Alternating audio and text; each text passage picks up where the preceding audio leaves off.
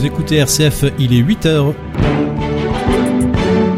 Et c'est la suite de la matinale qui commence, mais tout d'abord, prenons connaissance de l'actualité nationale et internationale avec vous, Florence Go. Bonjour. Plus de 19 000 personnes ont manifesté hier pour protester euh, contre les mesures annoncées lundi par Emmanuel Macron et dénoncer une atteinte aux libertés. Euh, passe sanitaire obligatoire dans les lieux de culture et de loisirs dès mercredi prochain. Même chose début août dans les restaurants, les trains ou les centres commerciaux. Euh, pour accéder à ces endroits, il faudra se faire vacciner ou se faire tester. Conséquence depuis lundi soir, plus de 2 millions de Français ont pris rendez-vous sur Doctolib. La vaccination comme réponse donc à la progression du variant Delta, deux fois plus contagieux. Et les Nations Unies s'inquiètent du retard pris dans la vaccination des enfants. L'ONU parle d'un risque de catastrophe absolue si celui-ci n'est pas rattrapé et si les restrictions sanitaires sont levées trop vite. Après les manifestations historiques de dimanche, le gouvernement cubain esquisse un premier geste pour apaiser la situation. Il autorise jusqu'au 31 décembre les habitants de l'île à ramener de voyage des aliments, médicaments et produits d'hygiène sans payer de taxes et sans limite de valeur. Il s'agit de l'une des revendications de la population confrontée à de fortes pénuries qui ont été aggravées par la crise économique qui touche le pays. Dix jours après une opération du côlon, le pape François est sorti hier de l'hôpital. Il a regagné la résidence Sainte-Marthe au Vatican après s'être euh, arrêté à la basilique Sainte-Marie Majeure euh, pour prier notamment pour les malades rencontrés pendant son séjour à l'hôpital. Au parler de justice de Paris, la Cour de cassation va se prononcer aujourd'hui sur l'annulation en 2019 de la mise en examen de Lafarge pour euh, complicité de crimes contre l'humanité en Syrie. Le cimentier français est soupçonné d'avoir versé en 2013 et 2014 près de 13 millions d'euros à des groupes djihadistes dont l'organisation État islamique pour maintenir son activité sur place. L'entreprise reste toutefois mise en examen pour financement d'une entreprise terroriste, mise en danger de la vie d'autrui et violation d'un embargo. Jean Castex va installer dans la matinée le comité interministériel de la laïcité. Il vient remplacer l'observatoire de la laïcité qui a été supprimé par décret il y a un mois après avoir été accusé par certains politiques de laxisme vis-à-vis de l'islamisme. Des accusations dont se sont toujours défendus ses responsables. Le Premier ministre doit entériner un plan d'action en 17 mesures allant de la formation de tous les agents publics au suivi du déploiement des référents laïcité dans les administrations. Emmanuel Macron est attendu dans les Hautes-Pyrénées pour suivre la 18e étape du Tour de France, dernière étape de montagne entre Pau et Luz-Ardiden, avec notamment au programme le col du Tourmalet, 30 km de montée à plus de 7%. Et puis la 74e édition du Festival de Cannes se poursuit. Parmi les projections du jour, on retrouve le nouveau film de Bruno Dumont, France, avec Léa Seydoux qui raconte l'histoire d'une journaliste télé. La comédienne ne viendra pas sur la croisette ayant été testée positive au Covid-19.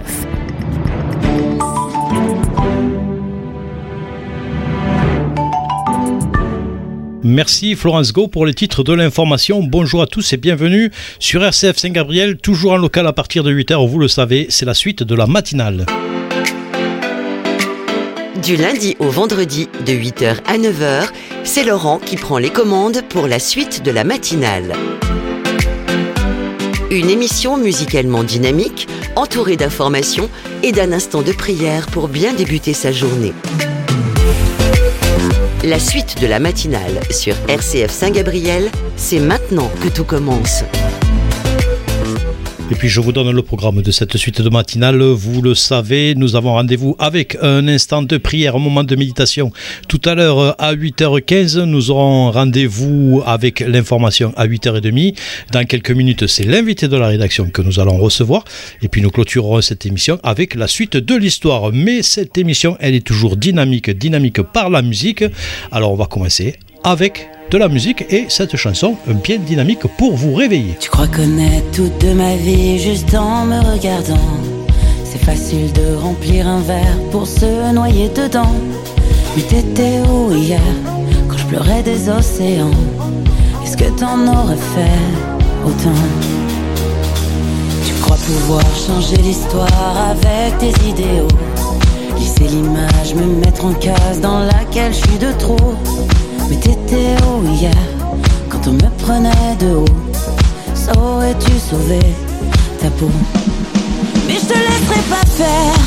Pour ça j'ai tout mon temps. J'ai rien de mieux à faire. Même si c'est fatigant. Mais je te laisserai pas faire.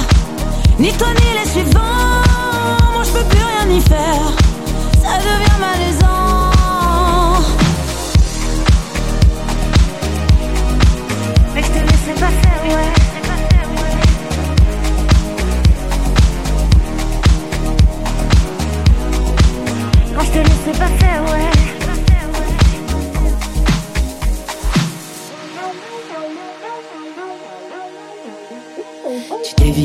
Et t'envisages de parler dans mon dos.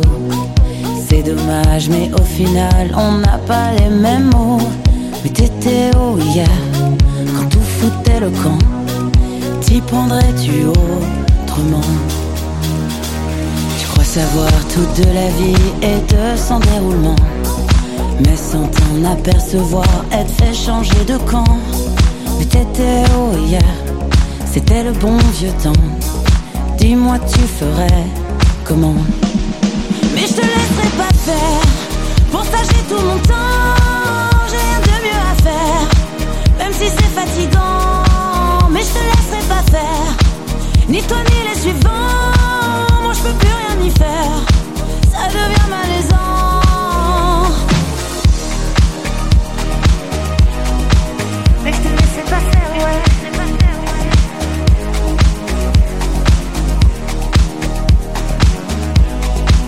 Non, je te laisserai pas faire, ouais. Mais je te laisserai pas faire. Et puis bienvenue à vous, chers touristes qui êtes en vacances en Guyane. Si vous avez l'habitude d'écouter RCF vers chez vous, et bien vous vous rendez compte qu'RCF Saint-Gabriel, ce n'est pas tout à fait pareil. C'est normal, nous avons 5 heures de décalage. Donc le programme est forcément décalé et la matinale, nous, assurons, nous les assurons nous-mêmes avec une matinale en prière le matin à partir de 6 heures et une matinale dynamique à partir de 8 heures avec moi-même, votre serviteur, pour vous réveiller. Allez, 8h07, j'arrête de parler. Nous partons écouter maintenant l'invité de la rédaction. Nous revenons sur le pass sanitaire élargi qui va être euh, mis en place à partir de la semaine prochaine. Il va désormais être obligatoire pour aller au cinéma, au restaurant ou au café. Et il n'est pas sans créer de nombreux débats et des clivages. On en parle, Florence Go, avec euh, votre invité. Euh, Bonjour Gérard Mermet. Bonjour. Alors vous êtes euh, sociologue euh, spécialisé dans l'analyse des modes de vie et du changement euh, social. On assiste peut-être justement à l'émergence d'un changement social avec l'élargissement de ce pass sanitaire, car il va y avoir d'un côté les vaccinés et ceux qui ne le sont pas ou qui ne le veulent pas. Est-ce qu'on va, Gérard Mermet, vers une fracture vaccinale en France? Oui, moi je crains que cette fracture se dessine, et si elle se dessine, c'est par la faute, me semble-t-il, enfin sans être stigmatisant, de ceux qui ne veulent pas se faire vacciner. Euh, leurs arguments ne sont pas recevables parce qu'ils sont irrationnels. Euh, aucun d'entre eux ne peut être retenu, en tous les cas scientifiquement ou rationnellement, et donc ils prennent le risque eh bien de, de mettre en danger la vie d'autrui, et donc eh bien autrui euh, leur en voudra. Ça me paraît quelque chose d'à peu près acquis. Deux camps euh, semblent se constituer? On, voit bien qu'il y a une difficulté de plus en plus grande à, se parler, à, se comprendre. Comment expliquer cette rupture? Est-ce que c'est d'ordre sociologique, politique ou, ou peut-être même moral, puisque finalement a le sentiment d'appartenir un peu au camp du bien Moi je crois que c'est surtout une fracture morale dans la mesure où il est démontré, et c'est facilement vérifiable par des études, par des expertises, etc., que ne pas se faire vacciner, c'est mettre en danger la vie des autres. Euh, si c'était seulement la sienne, on pourrait admettre que la liberté euh, euh, soit laissée à celui qui veut mettre sa vie en danger, mais ça n'est pas le cas. Donc ça, ça a été dit, répété, la pédagogie a été faite. Je pense qu'il était normal de passer maintenant à une phase un peu plus autoritaire. Donc je crois qu'effectivement, cette fracture va se dessiner sur le plan moral. Elle existe aussi, elle s'explique en tous les cas sur le plan culturel, parce qu'il y a un certain nombre de Français qui sont anti-système, euh, anti-époque et euh, qui veulent manifester leur mécontentement euh, de cette façon-là. Alors on assiste clairement à une radicalisation des discours des deux camps, si, si on peut dire. Est-ce qu'il y a le risque de voir peut-être une, sorte un peu de, chasse aux sorcières? Est-ce qu'on risque par exemple de devoir choisir nos amis pour aller au restaurant entre ceux qui sont vaccinés ou ceux qui ne le sont pas? Bah, Écoutez, je crois qu'il faudra se conformer à, la loi et ce sera d'autant plus facile euh, et nécessaire que finalement entre la loi et la morale, euh, il n'y aura pas de, différence. Et euh, bah, si on ne se conforme pas à la loi, on sera hors la loi et donc il faudra subir des conséquences sous la forme d'interdiction de se rendre dans certains lieux si on n'est pas vacciné, si on n'a pas son passe sanitaire. Et ça peut créer effectivement à l'intérieur des familles ou entre des amis des blocages, des, des différends et en tous les cas des tensions. Mais est-ce qu'il ne serait pas un peu euh, réducteur, Gérard Mermet, de, de euh, peut-être euh, dresser ceux qui ne se vaccineront pas ou ceux qui ne sont pas vaccinés comme les boucs émissaires, ceux qui seraient un peu les seuls coupables et responsables de l'épidémie? Non, ils ne sont en aucun cas les, les seuls responsables de l'épidémie. Mais cette épidémie, au moment où nous nous trouvons, peut être entretenue, voire même aggravée par leur comportement donc euh, il ne faut pas euh, évidemment les stigmatiser, mais il faut les obliger à se comporter normalement. vous savez, on dit euh, toujours que la liberté des uns commence où s'arrête celle des autres. Ben, on est exactement dans cette situation. Alors il y a aussi euh, la question euh, de l'obligation euh, vaccinale pour les soignants. Quel risque de stigmatiser des soignants qui se montreraient réticents devant la vaccination tout en assumant leur mission difficile qui est la leur depuis plus d'un an à être ceux qui sont en première ligne? Ben, Je crois qu'il y a eu une première phase oui, au cours de laquelle les soignants ont été héroïques pour lutter contre la, la, maladie et on les en a remerciés en les applaudissant le soir à, à 20h. Maintenant, c'est vrai qu'on hésiterait à applaudir ceux qui euh, continuent d'être opposés euh, à la vaccination. Alors, il faut stigmatiser personne. Il faut évidemment essayer d'embarquer l'ensemble de la société, des catégories sociales dans une même euh, riposte à, l'épidémie. Mais chacun sait que la seule riposte possible et efficace, c'est la vaccination. Ça repose en tout cas la question de la liberté dans, dans le choix de la santé, de sa propre santé. Oui, ça pose la question de, du débat euh, éternel entre euh, liberté et sécurité. Les Français sont très euh, libertaires, en tous les cas à, titre personnel, ils ont, toujours très envie de, préserver leur propre liberté, mais certains d'entre eux considèrent que leur liberté est, tellement importante qu'elle peut mettre en cause celle des autres. Là, ils ont dépassé la limite. La dernière question, Gérard Mermet, comment en tout cas réduire cette fracture Comment peut-être, quelles pourraient être les pistes pour euh, reposer les bases d'un dialogue peut-être un peu plus apaisé? Ben, ça me paraît un peu difficile. Enfin, je crois que le, euh, les responsables politiques, notamment euh, au pouvoir, ont, fait déjà pas mal de choses. le discours d'Emmanuel Macron a, été orienté dans ce sens-là, ne, pas stigmatiser mais en même temps euh, montrer qu'on euh, doit faire preuve d'une certaine autorité quand la situation le, justifie. Alors, euh, encore une fois, tous les arguments rationnels ont été exposés longuement. les experts ont tous dit la même chose.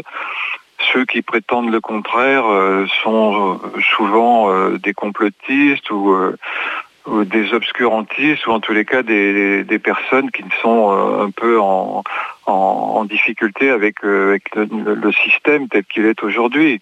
Donc euh, la pédagogie, je crois, elle a été faite aller, aller plus loin encore dans la pédagogie, c'est euh, certainement euh, demander aux, amis, aux proches euh, de ces personnes-là eh de continuer d'expliquer, de, parce que ceux-là sont peut-être plus crédibles que les politiques, les institutionnels ou même les experts.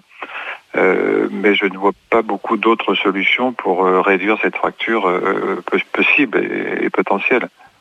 Un grand merci Gérard Mermet d'avoir été l'invité de la matinale d'RCF.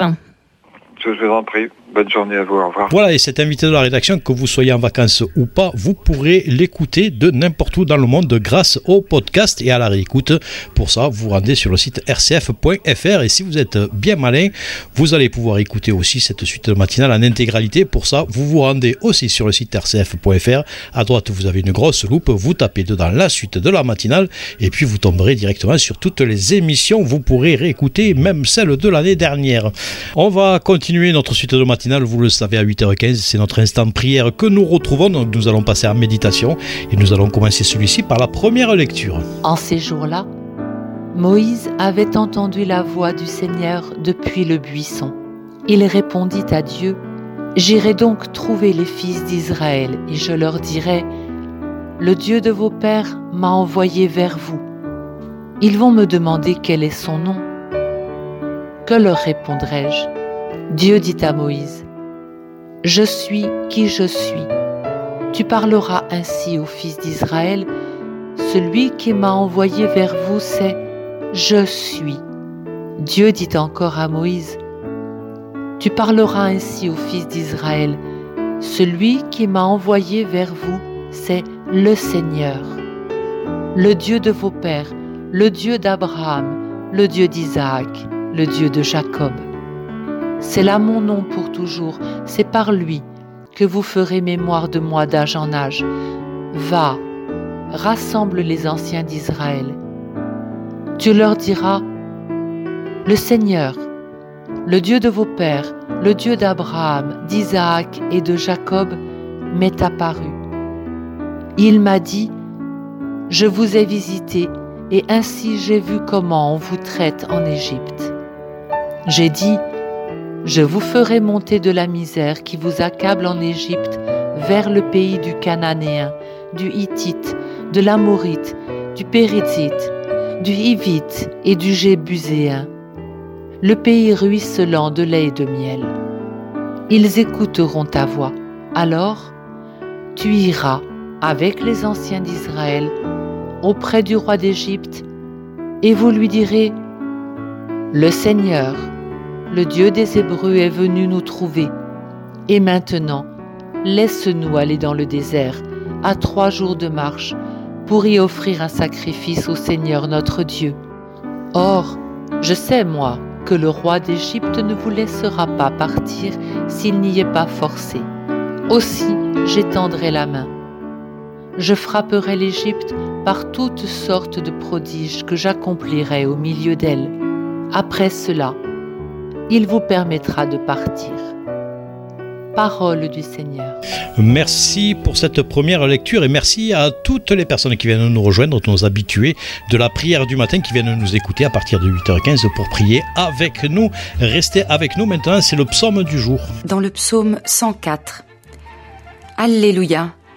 Rendez grâce au Seigneur, proclamez son nom, annoncez parmi les peuples ses hauts faits.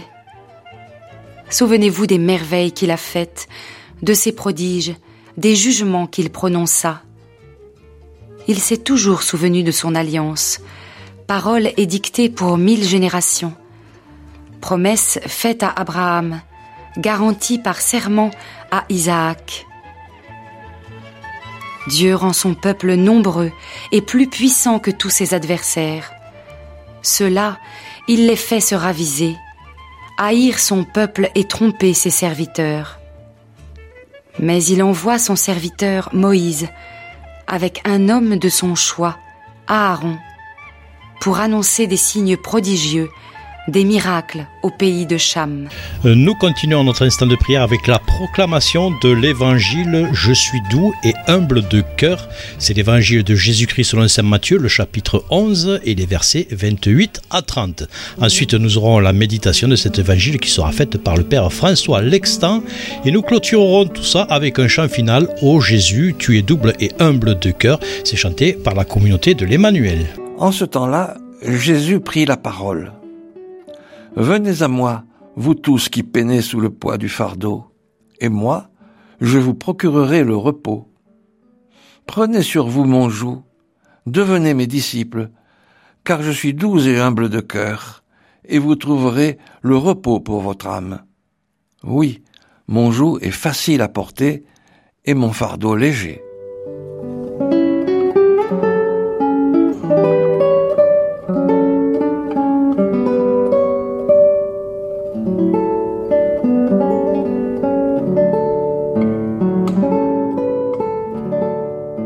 Il y a des matins qu'on n'a pas envie de se lever. Le corps est encore fatigué, la nuit n'a pas été bonne. Surtout, il y a la perspective de la journée avec ses activités, ses rencontres, ses exigences.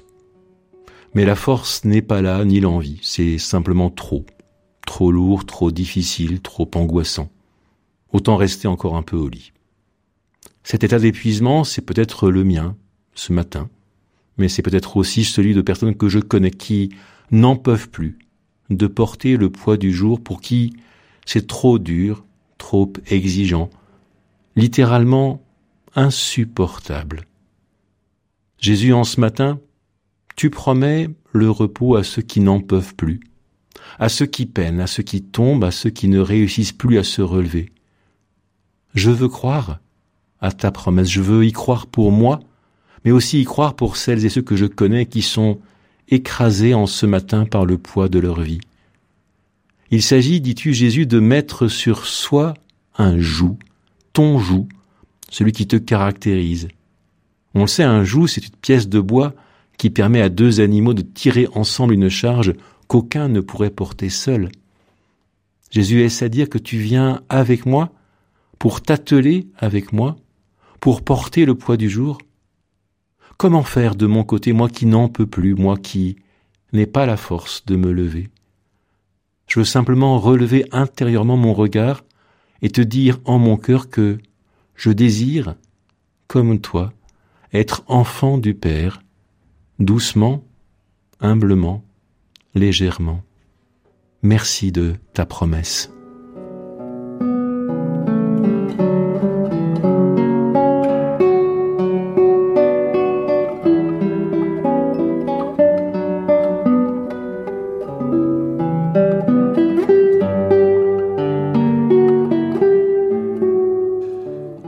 Notre Père qui es aux cieux, que ton nom soit sanctifié, que ton règne vienne, que ta volonté soit faite sur la terre comme au ciel. Donne-nous aujourd'hui notre pain de ce jour. Pardonne-nous nos offenses, comme nous pardonnons aussi à ceux qui nous ont offensés. Et ne nous laisse pas entrer en tentation, mais délivre-nous du mal. Car c'est à toi qu'appartiennent le règne, la puissance et la gloire, pour les siècles des siècles. Amen.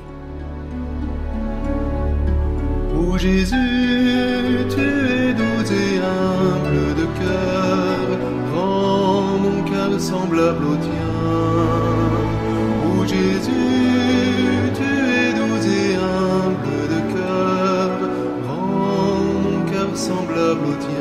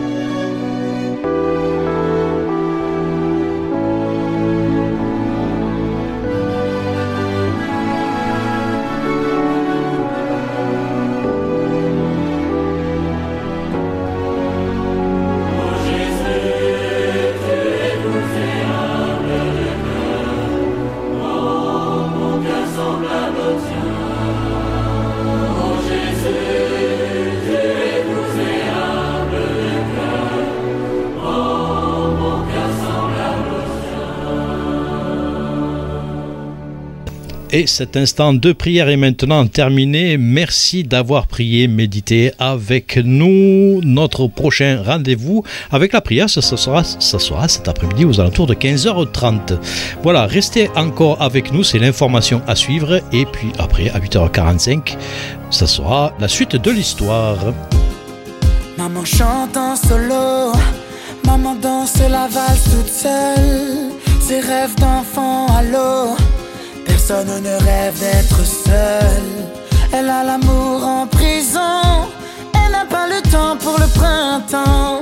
Elle garde son bonheur en détention, mes sourires font les siens en attendant. Papa, si tu savais comme elle manque de souffle. Alors le monde, si vous saviez, si vous saviez, petit à petit, maman fait son lit. Papa est parti se refaire une vie, pas trop loin d'ici, petit à petit, maman te l'a dit. Tu feras ta vie, tu feras mieux que lui.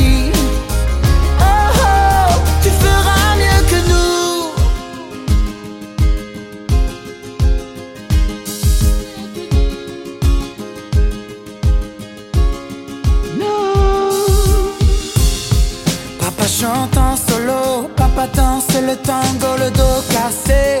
Et la foule vient de monter le niveau. Souffrir, oui, mais un peu de dignité. Il a le cœur en prison, il n'a pas le temps pour le printemps. Comme les promesses sont trahison, autant acheter du rêve aux enfants.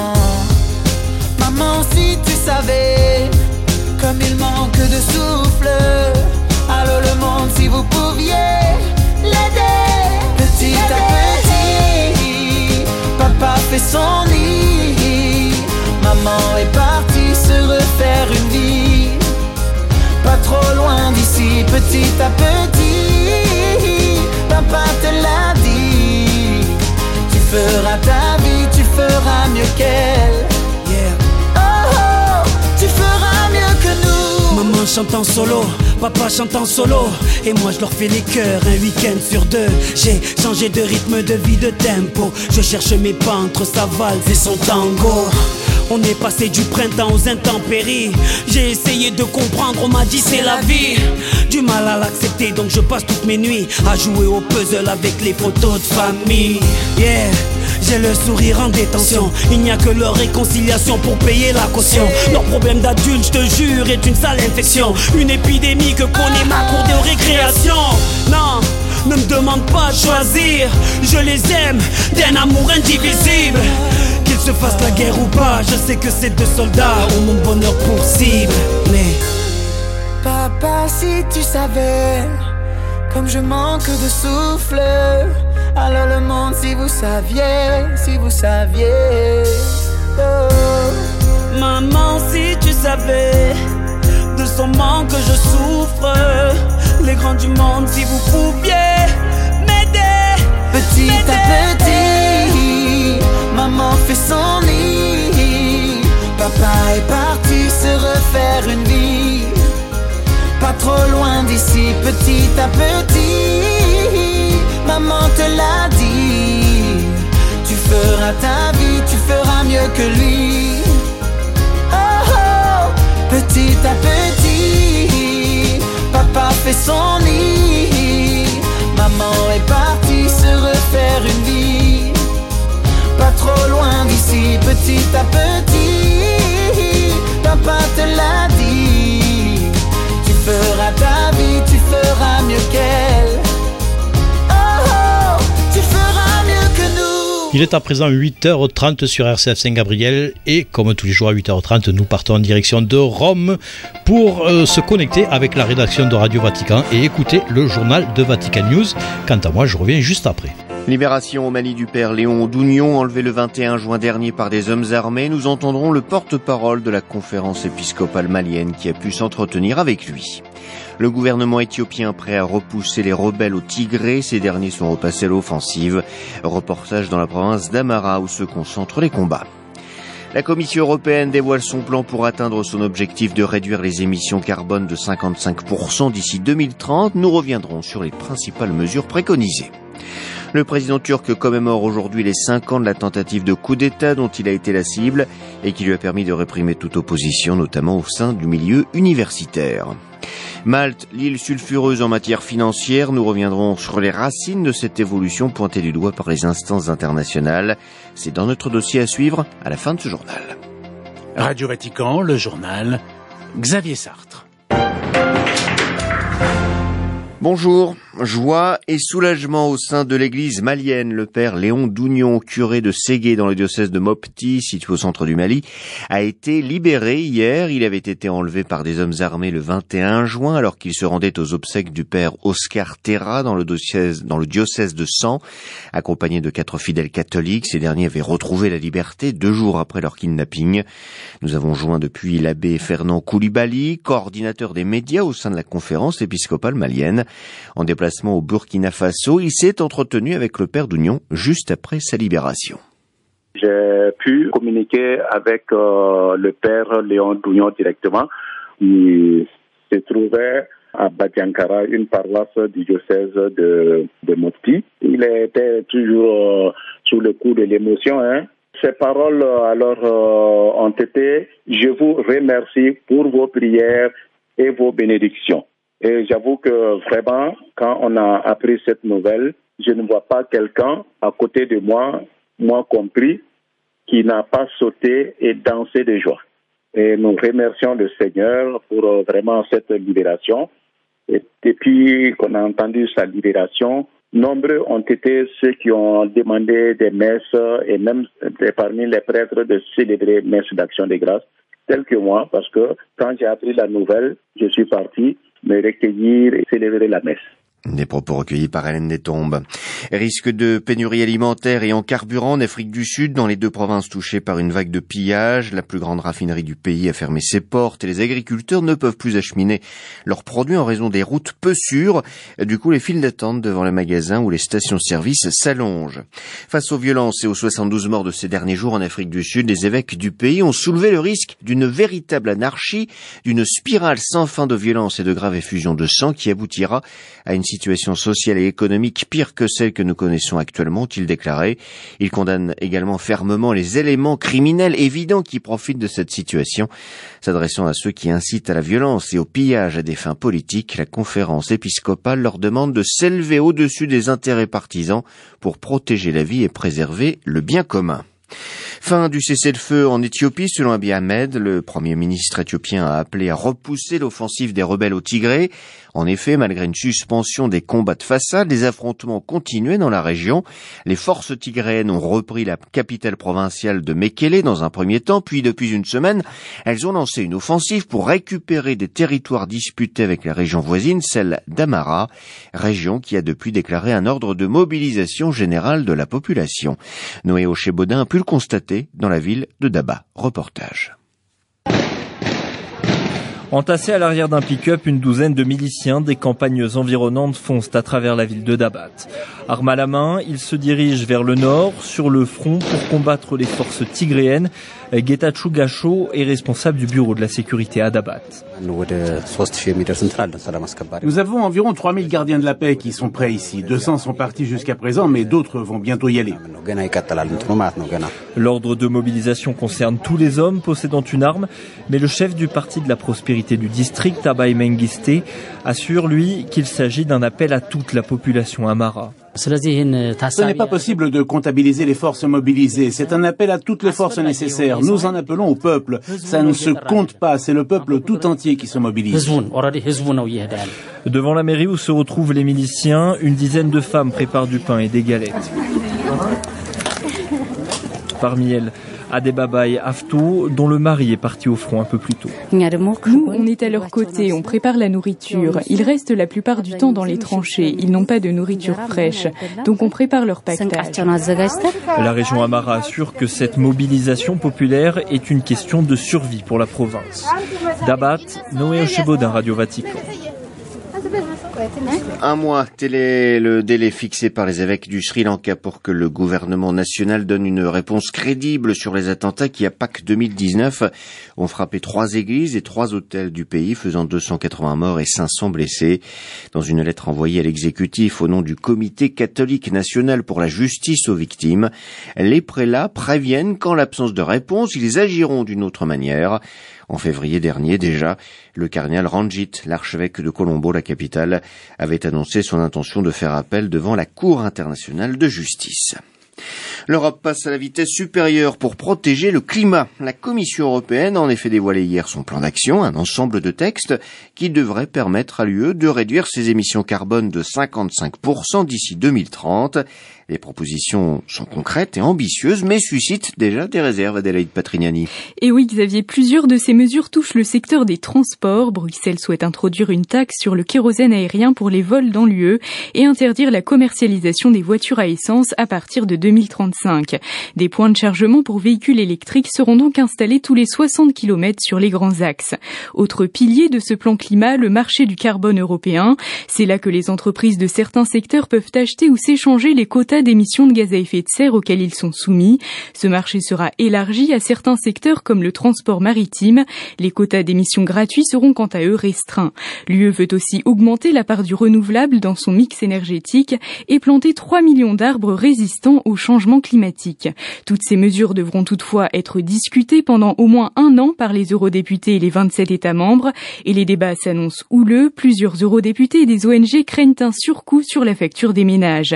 L'association internationale du transport aérien a déjà dénoncé des mesures punitives, tandis que les constructeurs automobiles européens pointent une solution non rationnelle. Adélaïde Patrignani. Commémoration aujourd'hui en Turquie des cinq ans de la tentative de coup d'État qui avait visé le président Recep Tayyip Erdogan à l'été 2016 et provoqué la mort de 251 personnes. Cet épisode a offert au président turc une occasion inespérée d'accroître ses pouvoirs, de réprimer ses opposants et de mettre au pas les institutions. C'est notamment le cas dans l'enseignement supérieur qui a subi de plein fouet les conséquences de l'après-putsch. À Istanbul, à Nanloer. L'université turque, depuis le coup d'État manqué, c'est d'abord ce qu'elle n'est plus, ou plutôt ce qu'elle n'a plus. Environ 6000 enseignants limogés du jour au lendemain par décret-loi pour des allégations de lien avec le terrorisme, sans aucune autre explication ni preuve. Mermet enseignait le droit dans une université publique. Il pense que son engagement politique, engagement syndical de gauche, lui a valu ce licenciement. J'ai été limogé au moment où j'étais le plus productif. Ceux qui ont pris le contrôle des universités n'y produisent rien. Ils se d'endoctriner les élèves. Dans la même veine, les recteurs ne sont plus élus par les enseignants de l'université, mais désignés directement par le chef de l'État. Depuis le début de l'année, les étudiants et enseignants de la prestigieuse université du Bosphore contestent leur nouveau recteur, mais dans l'immense majorité des cas, la prise de contrôle se fait en silence. Tarsini Childere, ancien président de l'association des enseignants du supérieur, n'hésite pas à parler de mise sous tutelle. À l'époque du putsch de 1980, on a ressenti très fortement la tutelle des militaires qui étaient tous sauf démocratiques. Mais avec ce régime, c'est pire. La tutelle est politique et religieuse. Résultat, nos universités sont à la traîne. On a du mal à en trouver parmi les 500 meilleurs du monde. Autrefois, on avait des universités parmi les 100 meilleurs. Un climat pesant pour les étudiants et la jeunesse en général. Selon un récent sondage de l'association Habitat, 43% des jeunes Turcs de 18 à 29 ans envisagent de s'installer dans un autre pays, contre 25% d'entre eux dans le même sondage il y a deux ans. À Istanbul, un pour Radio Vatican. Et le président Erdogan doit s'adresser aujourd'hui à la population à Ankara, inaugurer également un musée de la démocratie, retraçant les principaux événements de la nuit du 15 au 16 juillet 2016. Depuis hier midi, le pape est de retour au Vatican. Il est sorti en milieu de, jeu de matinée mercredi de l'hôpital Gemelli où il était soigné depuis une dizaine de jours, depuis le 4 juillet. Avant de rentrer à la maison Sainte-Marthe, François fait un détour par la basilique de Sainte-Marie Majeure où il a prié devant de la Vierge Salus Populi Romani, la remerciant pour le succès de son opération et lui adressant une prière pour tous les malades, en particulier ceux qu'il a rencontrés durant son séjour.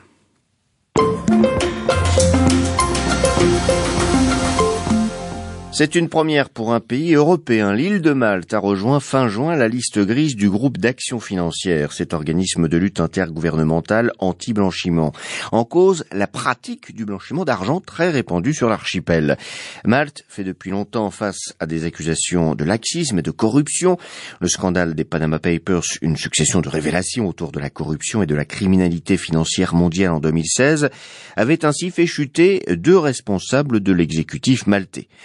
Ces événements, peu de choses ont changé. Le problème maltais semble en effet remonter à des décennies, plus précisément à l'indépendance acquise du Royaume-Uni en 1964, lâchant l'île traditionnelle et rurale dans le grand marché du capitalisme sans évolution ni transition. C'est l'analyse en tout cas d'Alain Blondy, les historiens spécialistes de Malte et du monde méditerranéen.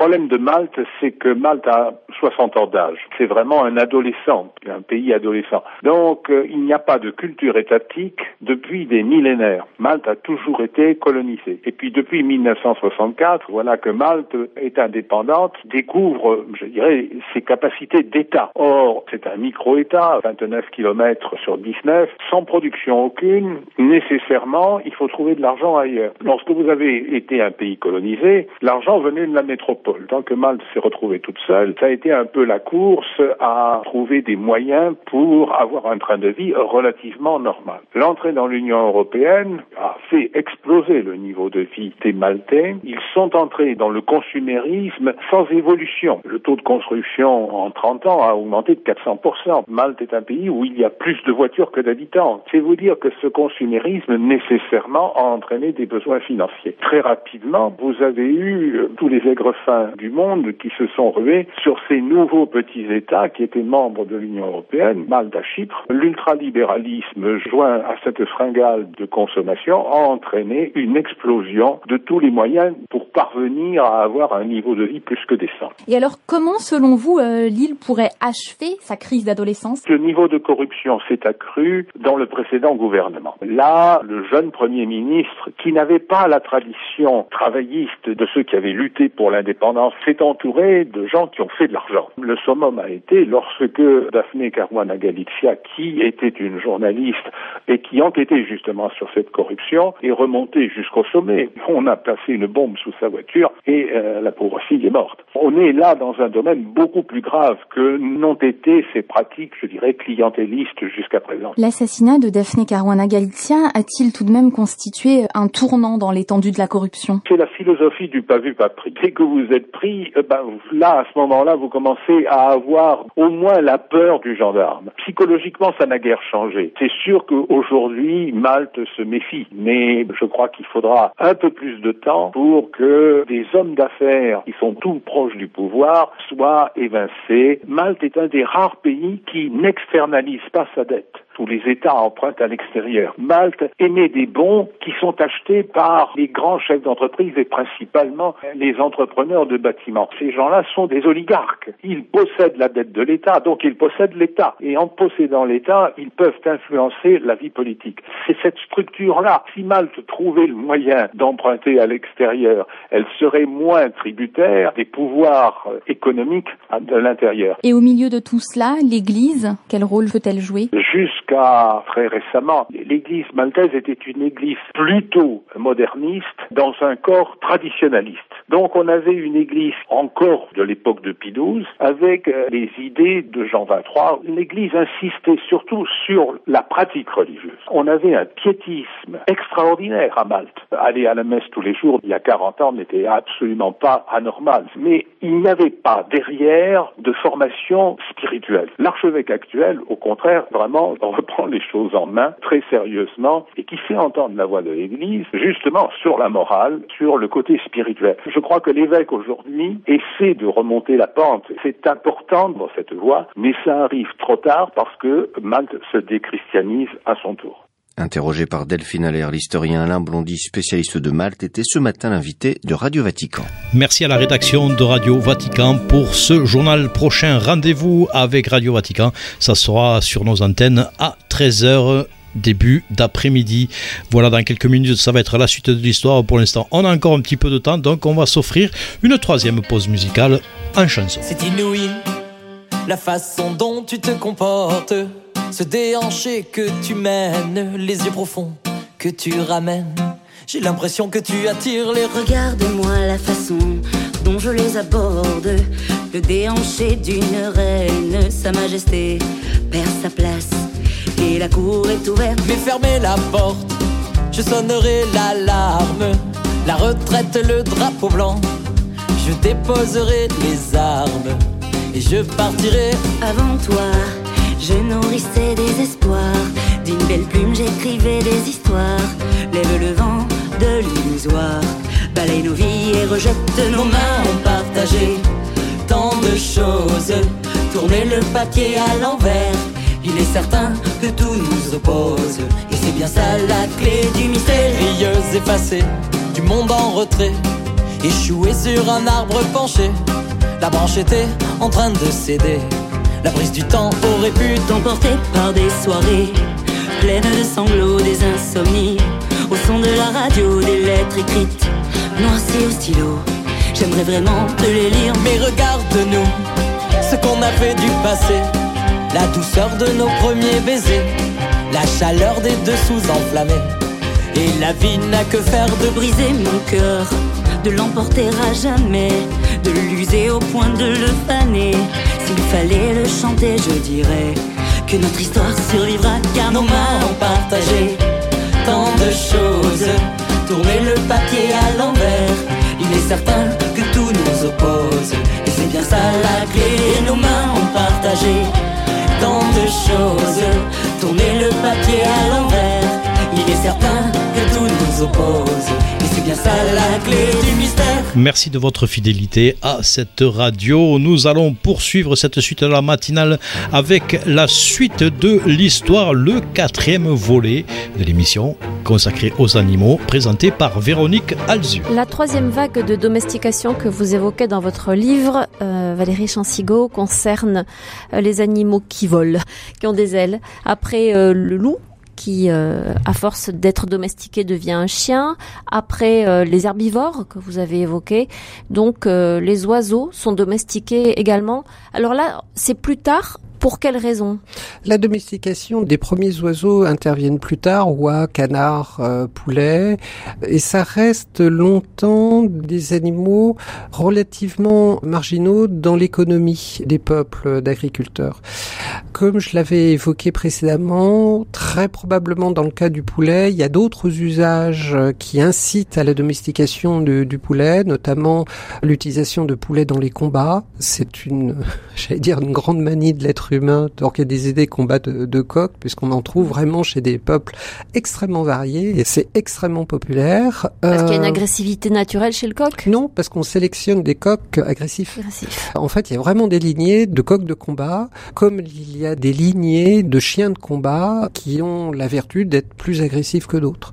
À tel point d'ailleurs que ces coqs de combat ont posé des problèmes lorsqu'on a vraiment cherché à développer de façon quasi industrielle l'élevage de poulets au 18e puis au 19e, parce que les gènes hérités de ces coqs de combat les rendaient assez impropres à des élevages euh, massifs. Comme les- ces animaux s'étripaient régulièrement, c'est clair que la densité qu'il y avait dans les élevages euh, modernes les rendait totalement impropres euh, à l'élevage. Donc il a fallu développer de nouvelles lignées. Le pigeon? Le pigeon aussi, dont la domestication est extrêmement difficile à, à retracer. On ne sait pas s'il y a encore des pigeons sauvages, ça c'est la question, parce que les pigeons qu'on voit évoluer lib- librement, ça constitue des populations marronnes. Il faudrait d'ailleurs dire un mot de, de cette idée importante qui est et qui traverse le, le tout votre marronnage. livre. hein. Oui, parce que le marronnage est omniprésent. Alors, euh, il y a un mot anglais qui maintenant euh, s'impose un peu en français, c'est le mot de mais j'aime bien le, le terme euh, d'origine marron, marronnage. Ça désigne des animaux réellement domestiques qui, entre guillemets, retournent à l'état sauvage, en fait, qui vivent libres à l'état sauvage. Je vais vous donner un exemple que tout le monde connaît, ce sont les Mustangs aux États-Unis. Lorsque les premières populations humaines, il y a 12 à 13 000 ans, ont colonisé l'Amérique, elles ont fait disparaître le cheval. Et le cheval a totalement euh, euh, disparu d'Amérique du Nord jusqu'à l'arrivée des Européens qui ont apporté, je dirais une nouvelle fois, le cheval sur ce continent. Et les grandes civilisations amérindiennes, euh, notamment des Indiens des plaines, ont découvert le cheval et se sont passionnés par le cheval et leur culture a été profondément transformée par l'acquisition du cheval et aux États-Unis, mais aussi dans d'autres régions du monde, en Amérique du Sud, en Australie, il y a des chevaux qui se sont échappés, qui ont formé des populations sauvages relativement stables, et on parle de marronnage. C'est ce phénomène en fait où euh, des animaux domestiques s'échappent et fondent des populations euh, dites euh, sauvages. En sachant que ces animaux domestiques qui ont été transformés par la domestication ne retrouvent jamais véritablement leurs caractéristiques d'origine. Le comportement euh, Le comportement ou la, la, physiologie. La domestication, par exemple, d'une façon générale, diminue la taille du cerveau des animaux impliqués. Euh, chez le cochon, ça va jusqu'à 30% par rapport à son ancêtre euh, sauvage, ce qui est absolument considérable. D'agir sur le cerveau, en fait, ça permet d'obtenir notamment des individus dociles. Ça fait partie, je dirais, des modifications apportées. Et comme un cri, la brise m'entraîne vers ma terre où boule la flamme d'autrefois. Toujours, je reviendrai vers toi. Je sais la route est longue, mais même au bout du monde, je te trouverai. Je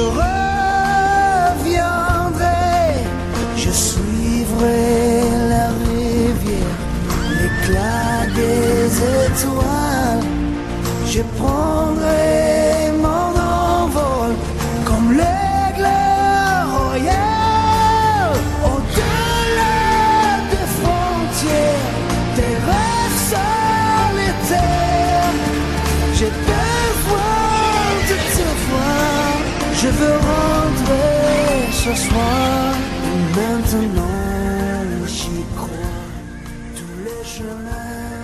Et dans le cas par exemple du vison qui a été domestiqué, où on observe cette même réduction du cerveau, eh bien des visons qui sont retournés, qui sont devenus marrons, depuis 30 générations n'ont pas retrouvé la taille du cerveau d'origine. Ils la retrouveront d'ailleurs probablement jamais.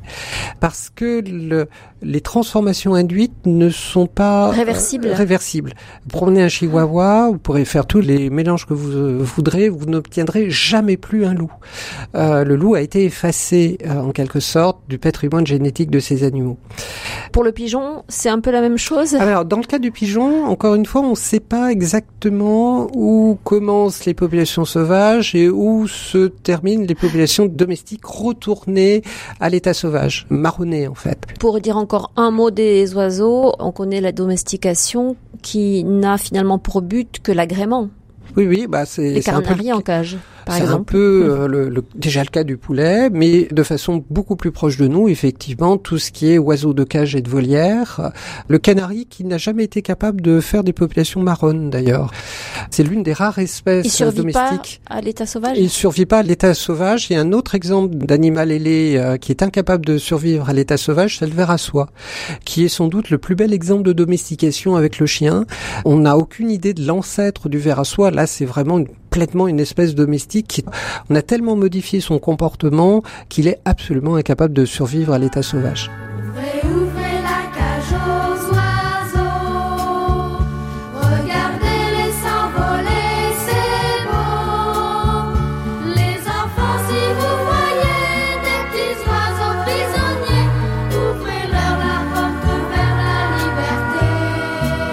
La suite de l'histoire. Alors on aurait encore tellement de choses à dire, mais il faut avancer un peu avec des cas, entre guillemets, d'espèces, d'animaux dont vous vous demandez s'ils ont véritablement été domestiqués ou pas. Et ces animaux, ce sont le chat, l'abeille et l'éléphant. Alors on peut s'étonner que vous posiez cette question parce qu'il semblerait pourtant que ces animaux soient domestiques.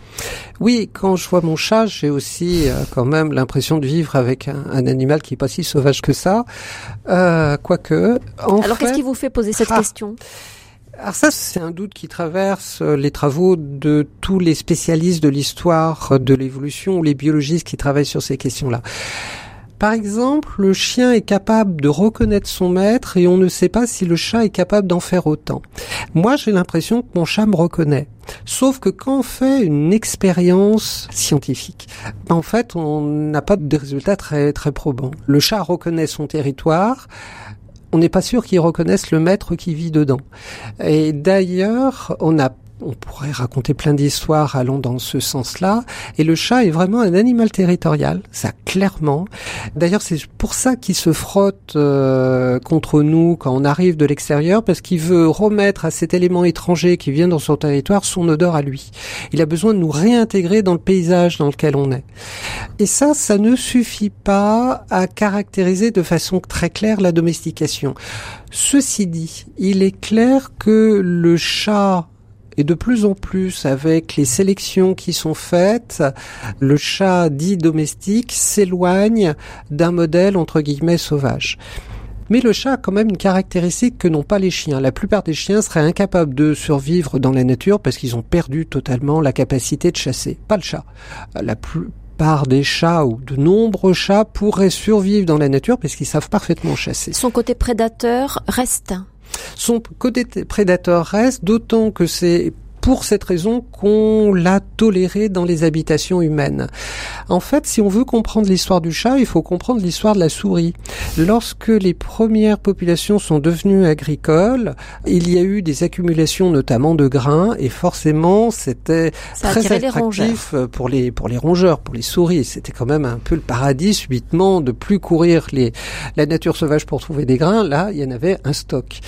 Et l'attirance exercée par les maisons sur les souris a fini par attirer également son prédateur. Et les populations euh, agricoles, les premières populations agricoles, ne pouvaient voir que d'un bon œil euh, l'arrivée de ce prédateur qui le débarrassait quand même d'un ennemi euh, assez redoutable parce que les souris peuvent faire quand même pas mal de dégâts. Mais ce, ce chat d'origine, il avait l'apparence et l'allure de celui qu'on connaît aujourd'hui? Je parle du, du, chat de gouttière là, un peu classique. Oui, alors ça Euh, il avait sans doute pas de ventre blanc comme on voit souvent dans des chats euh, billes. Il y avait sans doute pas de, de chat tricolore comme on connaît. Il y avait sans doute des, apparences que l'on connaît dans les chats de gouttière qui n'existaient sans doute pas. Parce que malgré tout, il y a une sélection exercée par les hommes. Par exemple, pour avoir des chats relativement territoriaux, mais pas trop, pour qu'il y ait un maximum de chats dans une, un minimum d'espace. Parce que un chat sur une ferme, c'est moins efficace que d'en en avoir dix. Donc, il y a eu certainement une sélection, par exemple, pour avoir des chats qui toléraient plus facilement la présence d'autres chats qui soient quasiment des, des, animaux presque sociaux. Ce qui est unique chez tous les petits félins, c'est le seul petit félin à avoir ce comportement-là. Euh, on n'en en connaît pas d'autres. Et ça, on suppose, on n'en a pas de preuve, que c'est l'une des résultats de la sélection humaine. Donc en fait, on voit qu'on est entre deux, on est dans quelque chose qui n'est sans doute pas une domestication complète, mais on n'est pas non plus avec un animal totalement sauvage. On est dans quelque chose qui est entre les deux. Et du coup, c'est pour ça que les spécialistes n'osent pas trop trancher parce que bah, c'est juste compliqué. Merci beaucoup et on vous retrouve demain pour conclure. Voilà pour ce quatrième et avant-dernier volet de la suite de l'histoire consacrée aux animaux domestiqués. J'avais oublié de le préciser en introduction. Et eh bien cette suite matinale, elle est maintenant terminée. Merci à vous tous, chers auditeurs, pour votre fidélité à cette émission. J'aurai le plaisir de vous retrouver dès demain matin à partir de 8h pour une autre suite de matinale. D'ici là, n'oubliez pas, nous n'avons pas de rendez-vous ce soir avec l'émission de Co-Culture. C'est les vacances. On vous fera une rediffusion donc ce n'est pas la peine d'appeler pour avoir des cadeaux. Malheureusement, il n'y en aura pas pendant tout cet été. Et donc au Culture, vous aurez le plaisir de le retrouver à partir de septembre.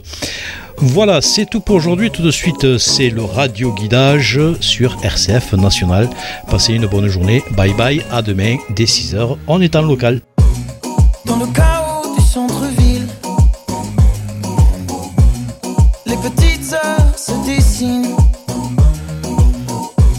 Entre le va-et-vient des bus de nuit, y a des sirènes sur le parvis. À l'envers, à l'endroit. Dans quel sens te réveilleras-tu demain? Allez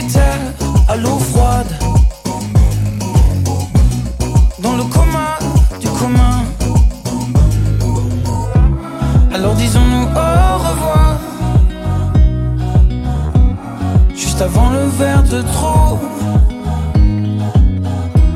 avant d'errer sur les trottoirs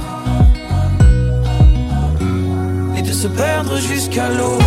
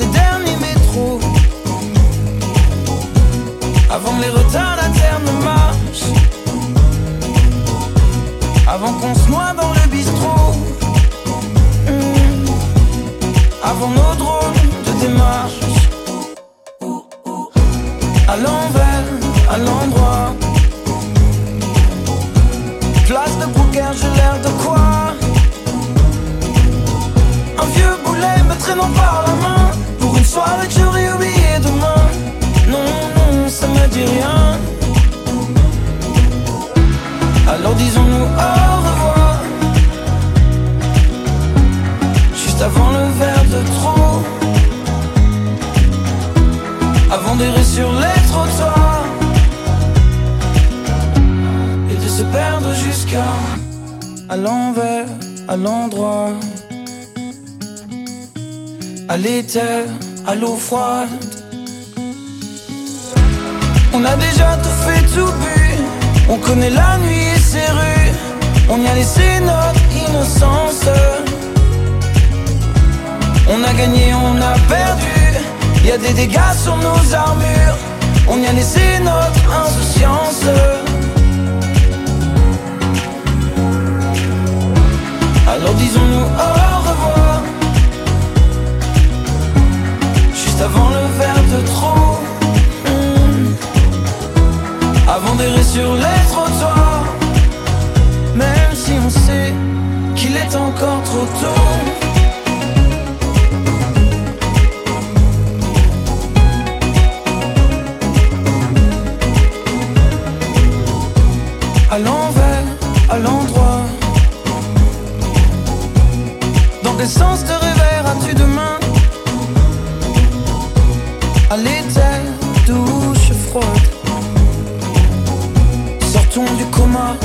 douche froide.